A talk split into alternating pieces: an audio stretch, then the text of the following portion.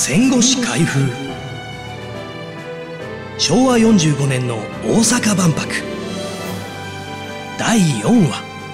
渋る岡本太郎をサウナで口説く。昭和43年3月。日本万国博協会会長の石坂泰造は協会幹部を引き連れて東京北の丸公園の科学技術館に行きました。大阪万博のテーマ展示プロデューサーで画家の岡本太郎が設計したテーマ館の模型を見るためでした。テーマ館といえばわかりにくいですが、そのシンボルがあの太陽の塔です。案内役は私、ナレーターの中川ムックです。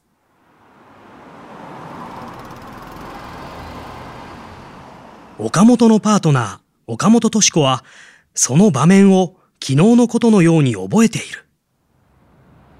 石坂さんは一度決まったシンボルマークをひっくり返すということがあったから、教会の人たちは、もし太陽の塔も石坂さんがダメだと言ったらどうなるんだろうと、みんな青い顔をしていました。岡本も知らん顔をして、あちらの方を向いてろくすっぽ説明もしません。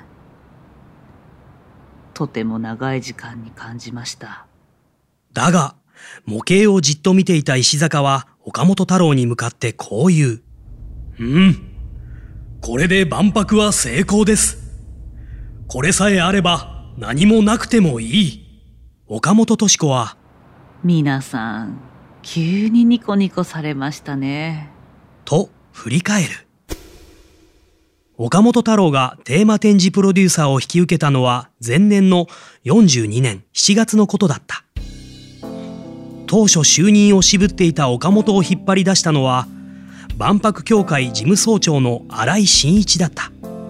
新井は万博の中心施設となるお祭り広場の設計者である建築家の丹下健三から岡本を推薦されていた。岡本敏子が振り返る。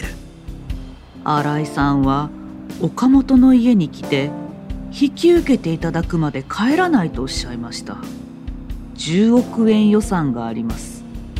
絵を1枚描こうがどうしようが全て任せますと。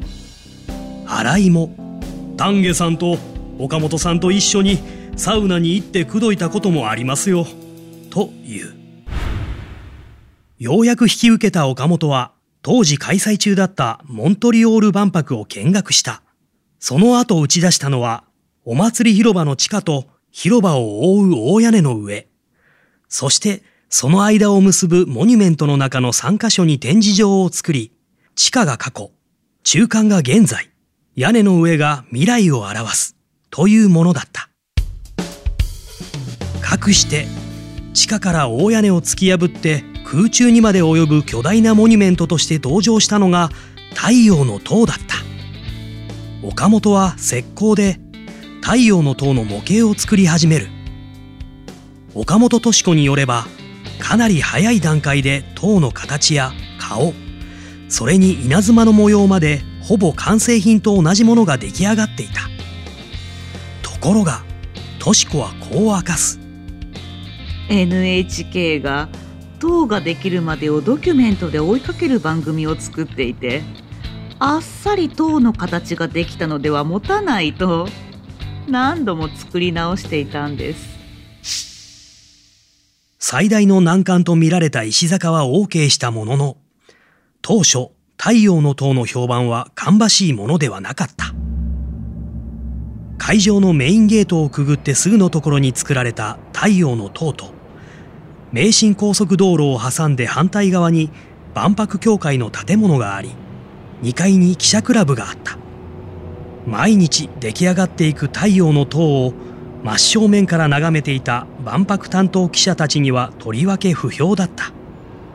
元読売新聞記者の前田昭夫は「はじめは誰があんなもの喜ぶんや。芸術家ってアホちゃうか」と思いましたよ。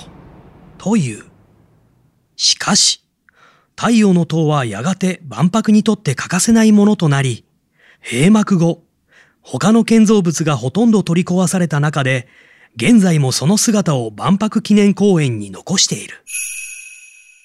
シンボルゾーンをはじめ、ゲートやタワーなど中心施設のプロデューサーを務めた丹下によると、シンボルゾーンにお祭り広場を作る案は、基本テーマを検討していた40年頃からあった。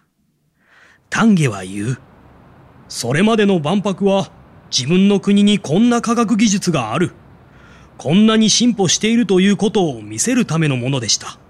しかし、日進月歩の技術というのはすでに常識となったんですから、今度は万博をお祭りと考えようということになり、お祭り広場をメインに据えることになったんです。その広場を長さ292メートルもの大きな屋根で覆うというのが丹下のアイデアだった。重さ6000トンの屋根を30メートルの高さにまで吊り上げる作業は会場建設のハイライトになった。この大屋根をはじめ、エキスポタワー、各ゲートなど中心施設の設計には丹下を中心に10人の一流の建築家が当たった。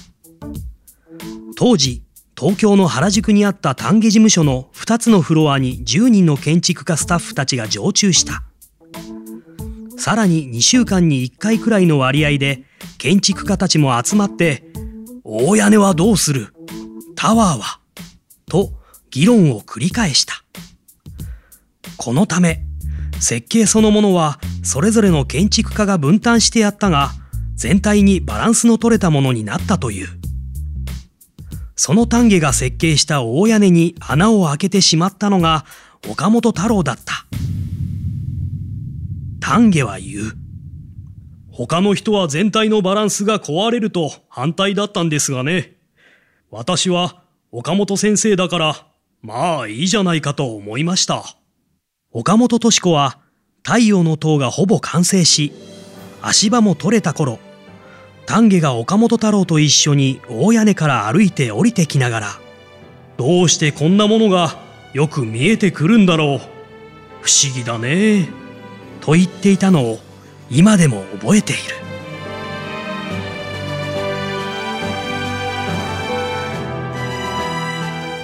次回の最終話は入場者5000人が野宿した万博最大の危機をお送りします。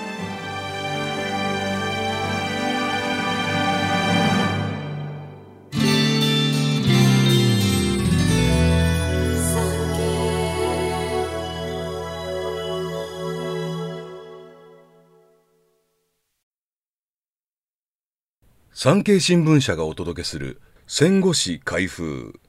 最後までお聞きいただきありがとうございます。番組をフォローすると最新エピソードが自動でダウンロードされるので外出の際にはデータ容量を気にせず楽しめます。番組右上のフォローボタンからぜひフォローをお願いします。また Apple Podcast では高評価とレビューをお待ちしております。ぜひ皆様のご感想をお聞かせください。